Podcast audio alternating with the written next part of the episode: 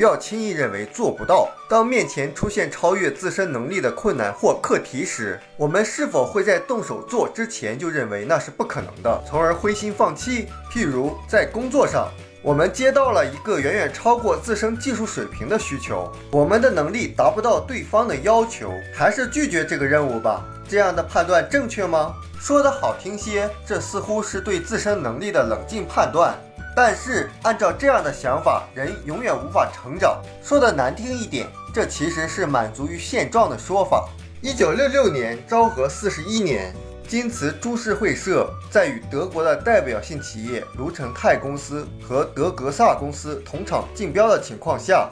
成功获得了 IBM 公司两千五百个 IC 叠层电路基板的订单，全体员工欣喜若狂。然而没高兴多久，他们就发现 IBM 的产品规格苛刻的叫人难以置信，无论试制多少次，陶瓷部件都会翘曲。在当时，一般的生产规格书只是一张图纸。但 IBM 的规格书却是厚厚的一本书，要求细之又细。按照当时京瓷株式会社的技术能力，能否应对这样的要求，的确是一个问题。据说稻盛先生自己也曾数次动摇，觉得按照公司当时的技术能力，恐怕不可能完成这个任务。但是对当时尚名不经传的中小企业京瓷而言，这是个千载难逢的良机。道盛先生换了个视角，将这次磨难当作提高自己公司技术能力、扬名立万的好机会，于是全力以赴地拼命努力，并鞭策员工们将公司所有的技术全部倾注在这个产品上。在接到订单的第二个月，道盛先生就任社长。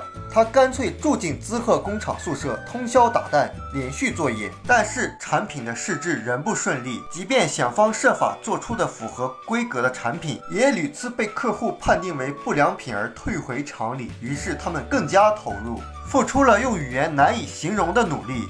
终于成功的研发出了满足 IBM 苛刻要求的产品，并完成投入量产，赶在交货期之前完成订单，顺利交货。即便是看似高不可攀的目标，只要心怀人的能力是无限的这一强烈的信念，以无与伦比的热情，专心致志，不遗余力的付出努力，人的能力就会得到提升。我们书友会希望用十五年时间带动一亿人读书，改变思维，思考致富。和一千个家庭共同实现财务自由，快来加入我们吧！